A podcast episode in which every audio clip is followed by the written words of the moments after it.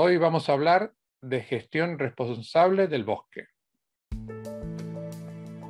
Bienvenidos a Empresa y Social, el podcast en donde hablamos con empresas que ayudan a personas. Buenos días, buenas tardes, buenas noches, según la hora que nos escuches o el lugar del mundo en que nos escuches. Y muchísimas gracias por estar del otro lado. Hoy vamos a tocar un tema que creo que nos atañe a todos, porque todos somos responsables de nuestro entorno, y da igual el país en el que viva. Seguramente, eh, aunque sea un país con un clima bastante húmedo o subtropical, también tendrá que tener una gestión responsable del, bosque. Y para hablar de este tema, eh, hoy hemos invitado a un profesional, eh, él es de origen alemán, pero vive en Cataluña, que lleva muchos años dedicado a este tema y que creo que nos va a dar información muy, pero muy valiosa de cómo se tiene que gestionar un bosque de, de forma responsable y sostenible. Buenos días, Joaquín. Hola, buenos días. Muchas gracias por tu tiempo, muchas gracias por prestarte a esta entrevista. Y mm, cuéntanos, ¿por qué hay que gestionar de forma responsable un bosque? Sí, yo, antes de contestarte la pregunta, yo, ah, como también has mencionado las personas que escuchan, yo creo que es importante que, que justamente estas personas que también que hagan memoria. Uh, ¿Cuándo fue la última vez que han visitado un bosque? Y también cuando en su, en su infancia, porque muchas veces tenemos un vínculo emocional con el bosque sin saberlo.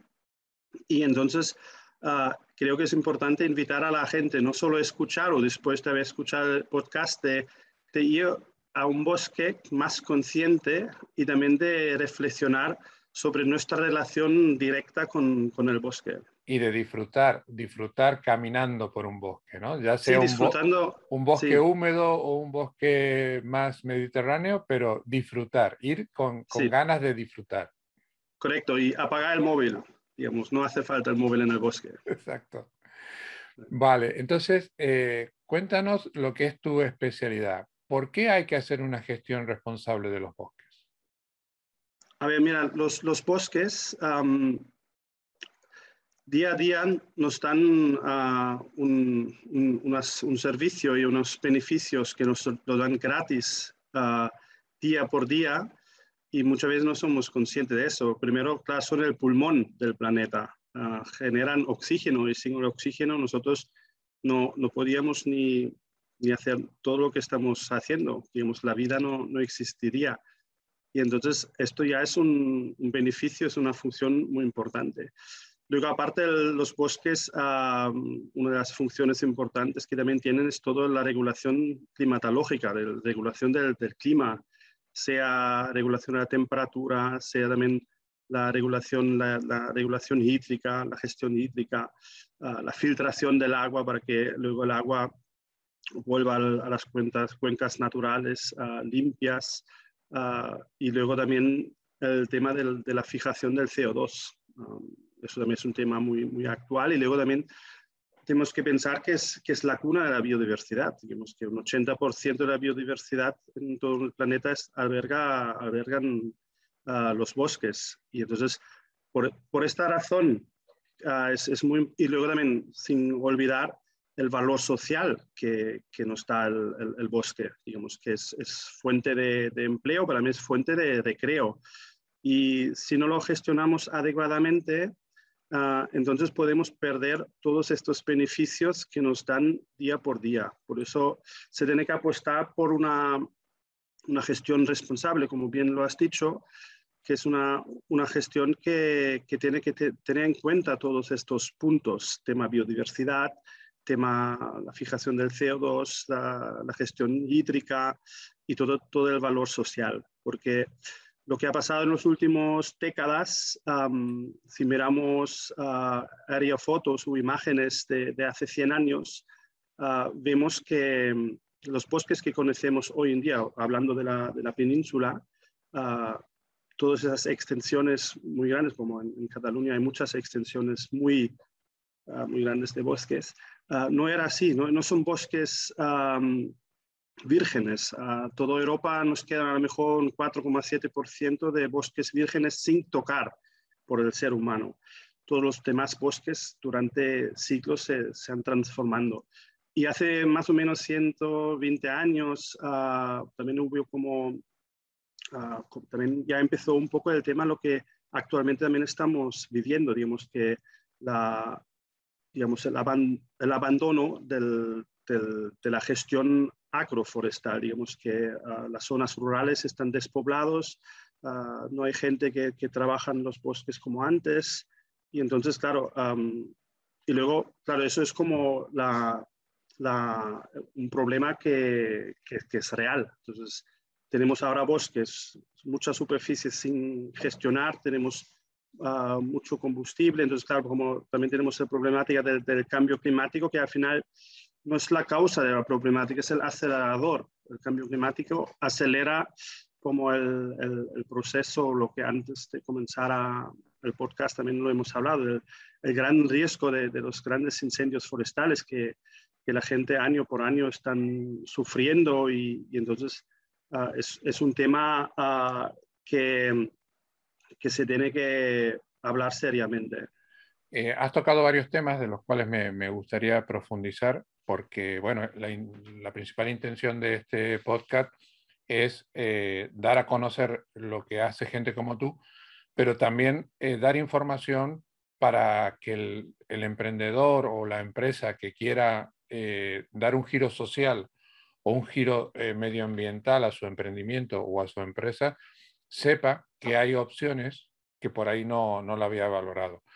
Eh, cuando hablamos de gestión de, de un bosque, no simplemente, eh, entiendo, no, no es solo eh, prever incendios o prever inundaciones, ¿no? Es también saber qué tipo de plantas hay que plantar, cuándo hay que cortar, cuándo hay que desbrozar. Entiendo que eso es lo que vosotros hacéis, ¿no? Sí, al final es una, una planificación. Yo trabajo en, en, Boscat, que es la Federación Catalana de Asociaciones de Propietarios Forestales, que es una asociación sin ánimo de lucro que, funciona desde el 2011 y están asociados más de 23 asociaciones de propietarios forestales.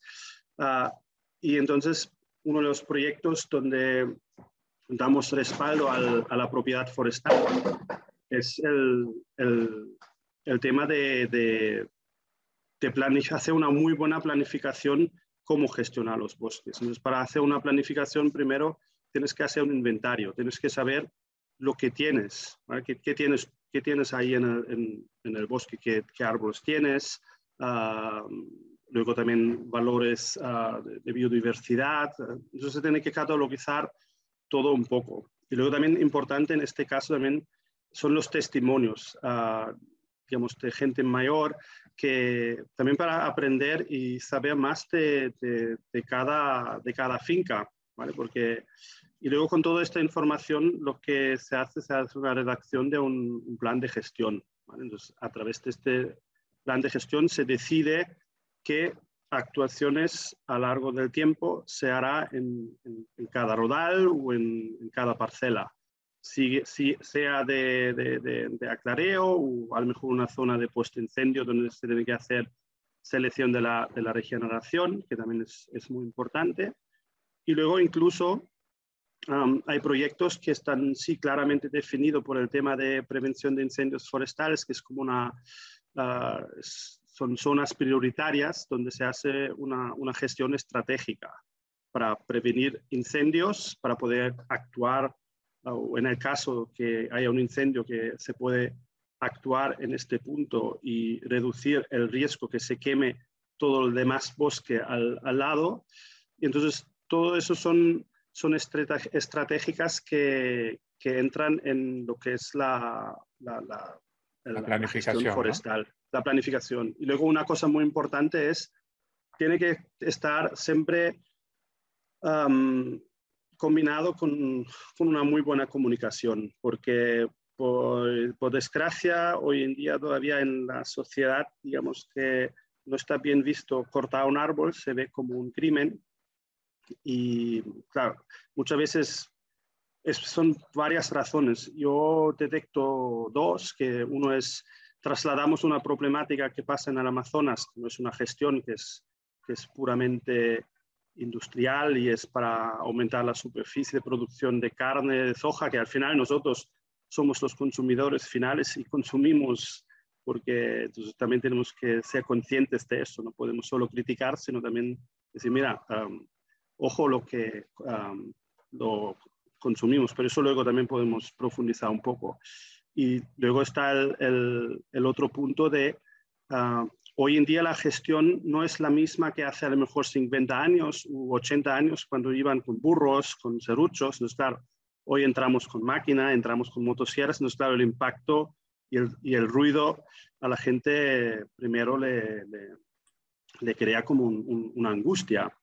Ah, pero yo muchas veces yo invito siempre a la gente, mira, os invito a venir cuando se hace la actuación, os invito a venir después de un año para ver cómo evoluciona el bosque y también os invito a visitar un bosque quemado para que podáis ver, gracias a esta gestión que estamos haciendo, intentamos evitar o bajar el riesgo que, el mismo bosque donde uno vive o está en la cercanía que no se queme. Tú has tocado un tema que, que me parece sumamente importante. Eh, primero la concientización, la comunicación, pero luego estamos viviendo en, una época, los más mayores un poco menos, pero ah, nos escuchan gente de, todas las edades, donde estamos acostumbrados a lo inmediato.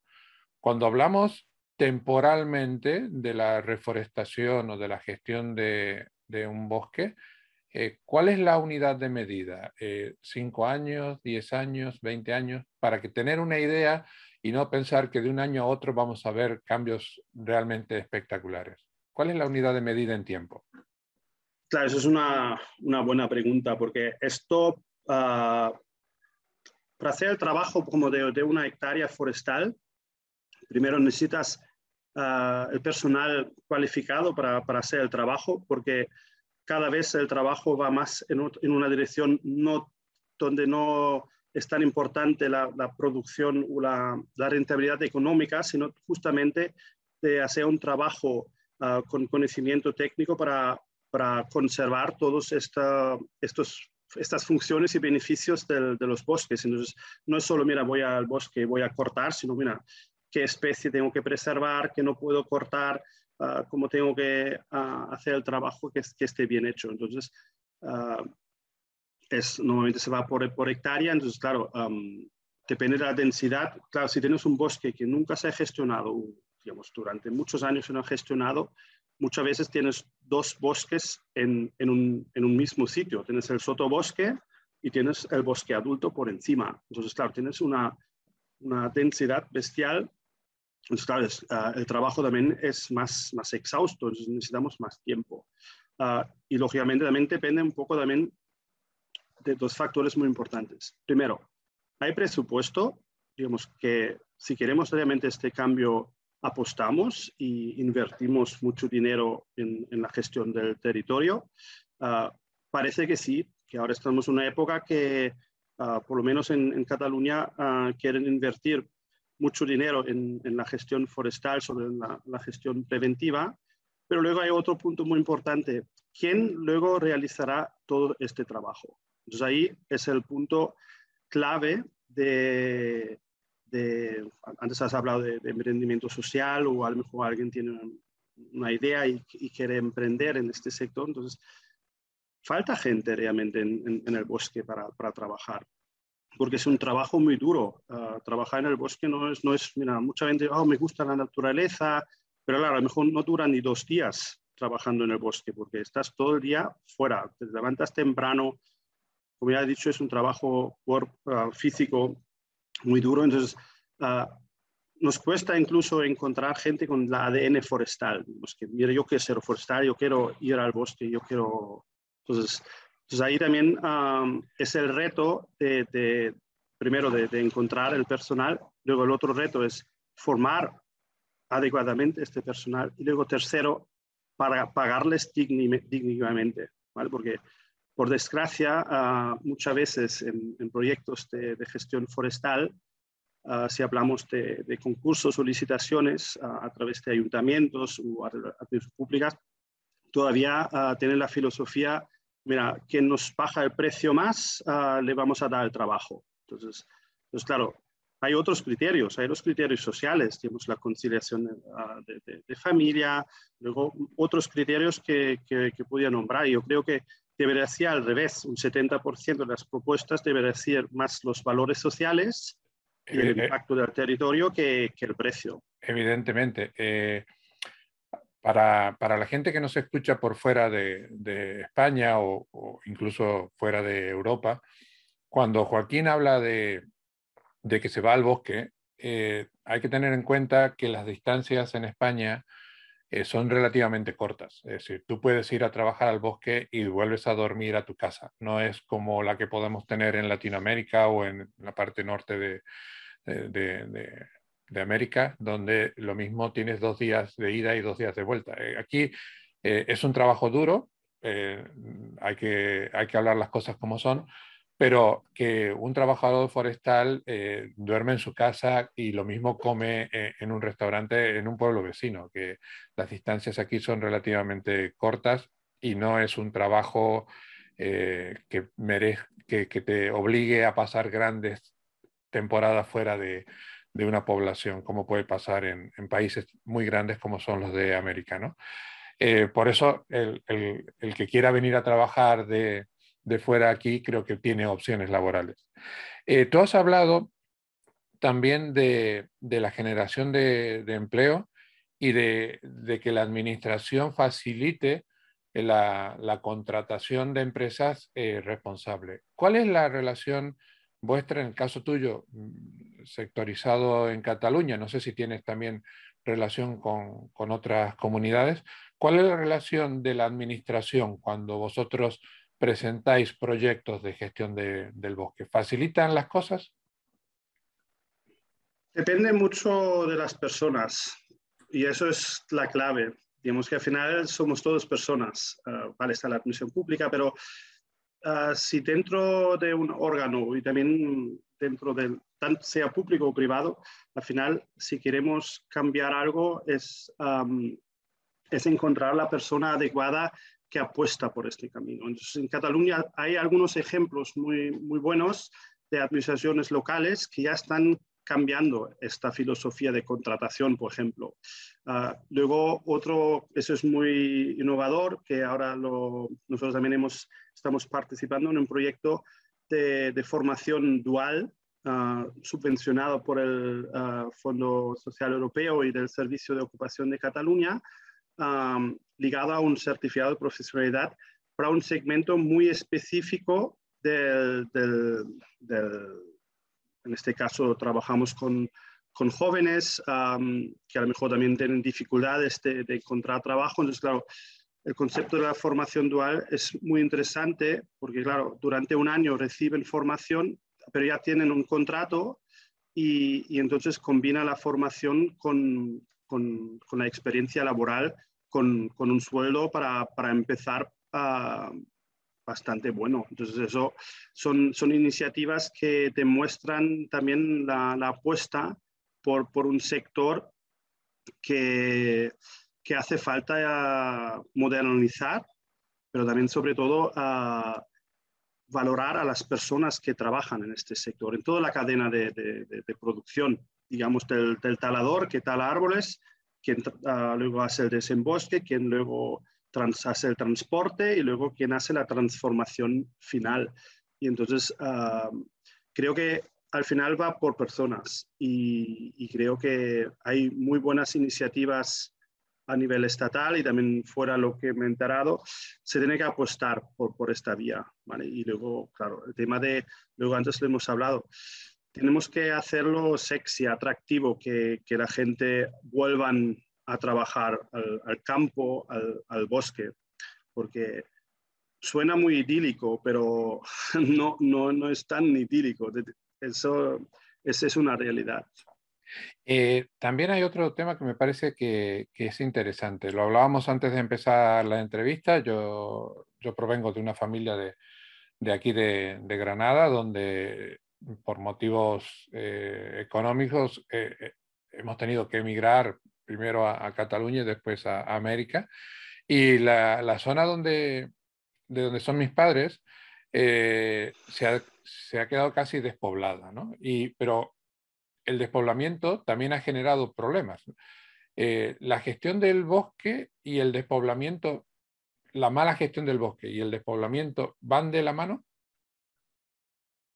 Sí, no diría la mala gestión, diría la no gestión, porque la, realidad es que, no, sé, en las últimas décadas ah, no se ha hecho una, una, gestión. Digamos, es verdad que si al final aquí hay varios factores que, que creo que, que juegan un, papel muy importante. Claro, si, si miramos un poco la, la historia y analizamos un poco por qué la gente uh, durante décadas se, se han ido del, de las zonas rurales, ¿vale? Entonces, y luego aterrizan en zonas urbanas para donde hay más oferta uh, laboral, pero también tenemos que analizar qué tipo de oferta laboral es esta, porque hay, hay muchos trabajos que el ser humano ha inventado que realmente no, lo siento que lo digo así, pero no son útiles para, para, para crear riqueza humana. Y, y, si miramos la poca gente que quedan, que trabajan en el sector forestal o en el sector agrícola, que, que al final es, um, es de donde vinimos y también de donde viene la, la, digamos, la alimentación, los productos, como si hablamos de, la madera, de, podemos hablar de madera para construcción, uh, digamos, para hacer energía renovable como, como la biomasa. Ah, entonces, es, es, muy curioso que también ahí hay como una, una pérdida de cultura agroforestal, que de repente hemos perdido en tan poco tiempo nuestros raíces de origen. Hemos olvidado de que nuestros abuelos, bisabuelos estaban trabajando el campo. Es verdad que era un trabajo muy duro y a lo mejor pensamos, cuando vemos las fotos o incluso vemos después de un gran incendio, vemos todos los muros secos y vemos todas estas extinciones donde antes había viña, hostia, mira, qué, qué duro tenía que ser esto. Pero hoy en día, claro, también ya la tecnología está facilitando mucho. Pero creo que un punto clave también es aquí crear concienciación en, la gran masa de la, sociedad, de, las personas, de, apostar por, por, las zonas rurales, por la gestión de nuestro territorio, que al final es patrimonio natural y es riqueza, también va a través de nuestros hábitos de consumo porque estamos muy acostumbrados de coger coche, de ya, o incluso hoy en día la gente en España veces ya no cogen el coche porque les traen la comida a casa, pero normalmente vamos a grandes superficies, supermercados, uh, donde nos venden productos uh, a un precio a veces demasiado barato, e incluso productos bio, pero que luego a lo mejor un producto bio que ha hecho muchos kilómetros, una mantequilla de Grecia, un queso de Alemania. Entonces, para mí, bio, vale, es bio, pero toda la huella de carbono que tiene detrás, al final, pues claro, es importante ah, consumir local. Ah, entonces, así fomentas también la, la, economía. Uh, la economía local y luego llegas realmente a ser partícipe de, de la gestión del territorio activamente. Eh, sí, además estamos acostumbrados, sobre todo en, Europa, a, que tenemos disponible cualquier tipo de fruta, cualquier tipo de verdura en cualquier época del año. Es decir, eh, cuando se puede comer verdura y fruta fantástica de temporada. No tengo por qué comer sandía en invierno o manzana cuando no toca, ¿no? Pues si la manzana viene de Chile y ha tenido que hacer no sé cuántos miles de kilómetros, mm, lo mismo no compensa. Eh, tú hablabas de, una gestión eh, y creo que también eh, se pueden presentar opciones de emprendimiento y opciones de, de desarrollo de empresa en gestiones combinadas entre, por ejemplo, la gestión de ganado caprino o, de ovejas y la gestión del bosque. ¿Planteáis vosotros algún tipo de solución en este sentido? Sí, primero decir que, que hay ya varias, ah, varios proyectos en marcha a nivel de Cataluña, pero también fuera de Cataluña, que combinan, digamos que es al final de conservar ah, un bosque gestionado, entonces, como cuando hablamos de mantener las franjas de, prevención de incendios, uh, digamos, libres, entonces, proyectos con, con, ovejas, con cabras, incluso con, con ganado o con, con burros, entonces, hay, iniciativas que ya, ya, están en marcha y nosotros desde Boscat siempre intentamos fomentar eso y también ayudar a, digamos, si hay algún emprendedor local que, que necesita algún consejo necesita alguna ayuda, nosotros siempre, nosotros siempre estamos uh, por el labor de, de, colaborar, de ayudar, ah, porque al final también, cuando hablamos de eso también es, es muy interesante y suena también muy, es necesario, lógicamente, porque al final también es, si, si luego uno tiene cabras y ovejas y luego mantiene el, bosque gestionado y así podemos prevenir incendios, y luego aparte puede vender la, carne o la lana, ah, entonces claro, también ah, puede sostenerse. Lógicamente también se tiene que ah, hacerlo atractivo porque ir tres, estas 365 días con, con, las cabras y las ovejas. Y entonces, ah, te tiene que gustar, pero también se tiene que, ser, se tiene que tomar algunas decisiones más a nivel político para, para que también que haya incentivos y sí, hay que fomentar. Hay que incentivar, eh, además, eh, con la problemática que tenemos en España de la despoblación, eh, si tú no incentivas que la gente joven se quede en los pueblos, ya sea para gestionar el bosque o para gestionar eh, agricultura o ganadería, eh, la gente no, no, se va a quedar porque necesita, necesita empleo y necesita trabajo. Hablando de, de rentabilidades, nos has explicado perfectamente bien lo rentable que es desde el punto de vista ecológico la gestión del bosque. Pero ¿Es rentable también desde el punto de vista económico? Una empresa que apueste desde el punto de vista económico a fomentar o a crear una, empresa de gestión de bosque, ¿tiene una rentabilidad? ¿Puede ser autosuficiente económicamente? por mi propia experiencia, ahí recomiendo siempre de, analizar bien dónde uno a lo mejor quiere montar su, su, negocio, su empresa forestal, ¿vale? Y mantenerlo de, de un, digamos que, que, que, también respecto al personal que, que, tiene, entonces claro, es una, una, una cosa ah, importante tener en cuenta la infraestructura y, y la red de contactos que uno puede tener.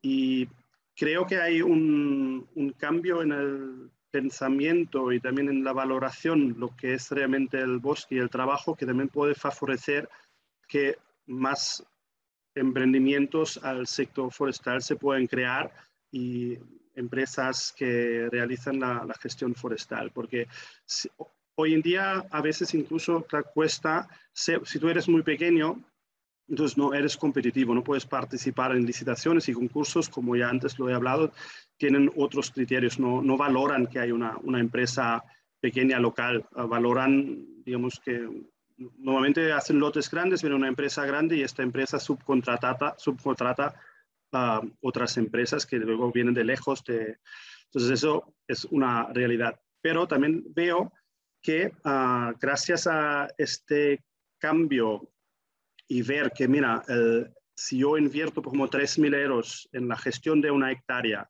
para prevenir incendios, la verdad se tendría que pagar 6.000 euros, ¿vale? Porque por todo el beneficio que luego el, bosque nos da, ¿vale? Porque, digamos, fijación del CO2, ah, podemos aumentar la biodiversidad gracias a una conservación activa y luego también todo el tema del, del retorno del, del, agua del agua azul a, las cuencas naturales que ahora, ahora mismo por las sequeras o para las sequías ah, también tenemos un, grave problema.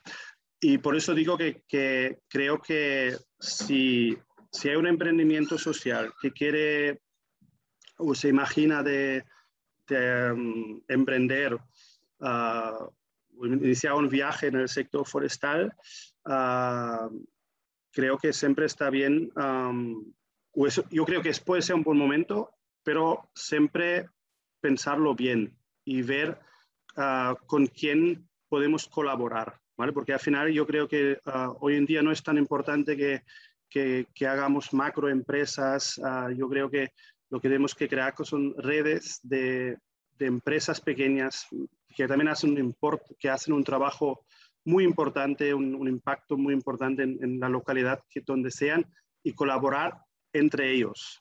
sí, solamente, no solamente eh, eh, hay que pensar en el tema eh, económico, sino que esa colaboración puede facilitar la formación de tus empleados, conocer nuevas técnicas, un, montón de, de, situaciones que, como tú has dicho, si se teje una red lo suficientemente densa, al final eh, puede llegar a funcionar como una gran empresa, pero montada por pequeños, pequeños emprendimientos.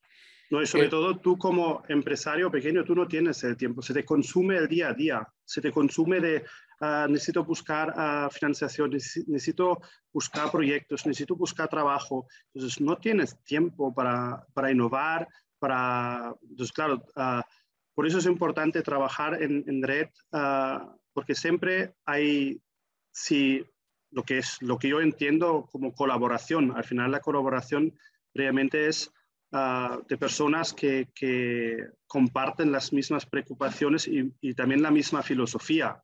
Entonces también es, una cosa de dejamos, tenemos que dejar el ego al lado y, remar juntos, porque si no, no vamos a ningún sitio. Eh, tú has tocado tres temas, de los cuales dos creo que lo vemos eh, de forma, por lo menos creo que se, entiende, que es la, prevención de incendios, incluso la prevención de inundaciones, que lo hemos vivido donde no, donde no se ha cuidado el bosque, incluso en los litorales eh, mediterráneos, donde se ha hecho excesivamente uso de, urbanización y, sin cuidar el entorno, cuando luego llueve vienen las inundaciones. Pero hay algo que es muy necesario también y no se ve eh, de forma tan clara. ¿Qué tiene que ver eh, el cuidado del bosque con el CO2? ¿Qué tiene que ver? Ah, mira, es muy, muy fácil, uh, digamos, relativamente fácil. Ah, en el proceso de la fotosíntesis, el, el, árbol llega a absorber CO2 de la atmósfera y lo transforma en carbono. Si tú tienes un kilo de madera, la mitad es, es carbono si, lo analizamos. Y entonces el bosque en sí, sin, pensar en el ser humano, es un, un círculo cerrado, digamos que libera y fija CO2. Digamos, un árbol fija CO2 y luego se muere y poco a poco se libera, pero luego el árbol muere donde ha muerto, crecen otra vez árboles jóvenes y empieza el, ciclo natural. Ah, entonces, claro, los bosques existentes son grandes sumidores de CO2 ah, fijado durante ah, muchos años, cientos de años. Entonces, si nosotros, y luego también hay bosques que no están gestionados, entonces el problema, y ahí tenemos diferentes problemas. Primero, uh, un estancamiento, digamos que hay como el bosque Ah, por falta de, lluvia y también por, la competencia que tienen entre ellos. Entonces, los bosques no, no, fijan tanto CO2 como podían si estuviera gestionado el bosque. Lógicamente, un bosque maduro ah, también fija CO2, tiene la tasa más baja, sigue fijando, pero es un patrimonio muy importante que se tiene que proteger. Y, entonces, y luego hay otros bosques muy jóvenes que tienen una gran capacidad de crecimiento y de posibilidad de fijación de CO2. Entonces, gracias a, la, gestión forestal, muy enfocado en, este tema, podemos ah, abrir espacio. a los árboles que quedan ah, tienen más ah, nutrientes, más agua a su disposición y más espacio, lo que ha dicho. Entonces, crecen más rápido o crecen, tienen más Ah, crecen en volumen de madera y entonces fijan otra vez más CO2. Lógicamente, cuando tenemos que hablar el, el balance, cuando hacemos una actuación, es, entra un poco en la negatividad, pero luego el bosque vuelve a crecer. y también es importante qué hacemos con el producto, qué hacemos con la madera. Claro, si la madera va a construcción, casas, muebles, entonces ya el CO2 se queda fijado durante más tiempo.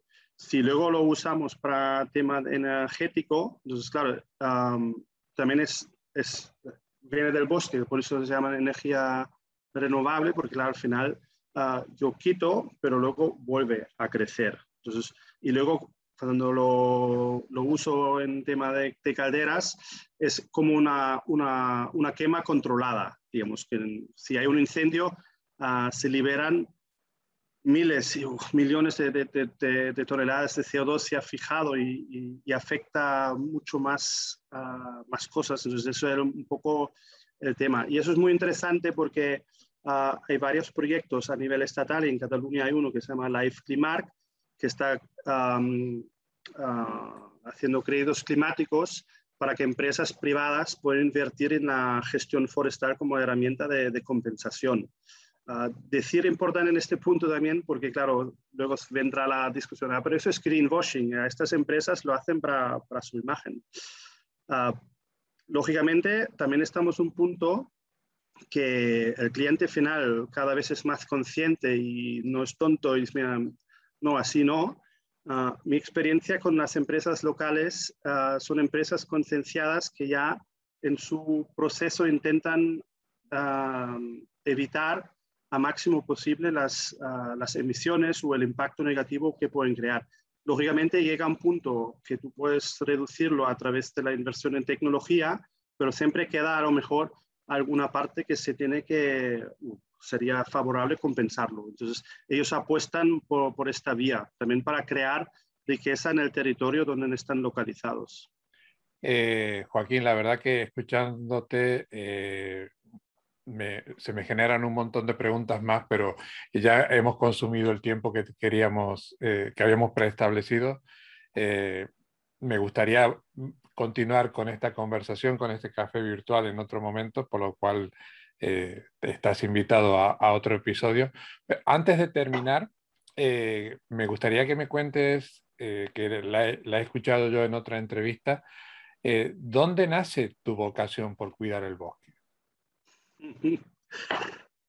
Mira, nace porque mi abuelo me llevó al bosque y es, esto se me quedó grabado.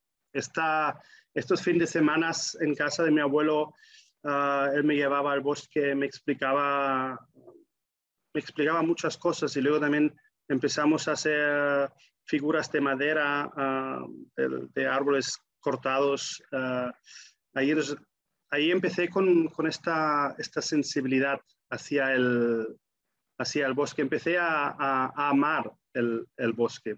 Y luego en mi adolescencia en Alemania hubo eh, problemática de, de, la lluvia ácida que afectó negativamente a los bosques y había como uh, se veía uh, al bosque sufrir. Entonces, uh, entonces yo me pregunté, ¿qué, ¿qué, está pasando? Entonces ahí, claro, luego empecé a estudiar ingeniería forestal en Alemania y entonces, claro, durante los años se, se creó se creó ahí una, una pasión que, que, lo llevo, que lo llevo dentro desde muy pequeño. Y se ve que, que, que, te dura porque la forma que hablas de esto es porque se, porque se siente, porque te gusta y porque además eh, lo transmites muy bien. Eh, ha sido un placer escucharte, eh, ha sido un placer poder tener esta conversación contigo. Eh, como te he dicho antes, me gustaría continuar en, en, otro momento porque me han quedado un montón de temas por, por preguntarte, pero el tiempo por hoy se nos ha terminado. Cuéntale a la gente que nos haya escuchado o no hayas visto en vídeos y que tengan todas las dudas que seguramente eh, se me han generado a mí y quieran preguntártelas, quieran ponerse en contacto contigo, ¿cómo lo pueden hacer?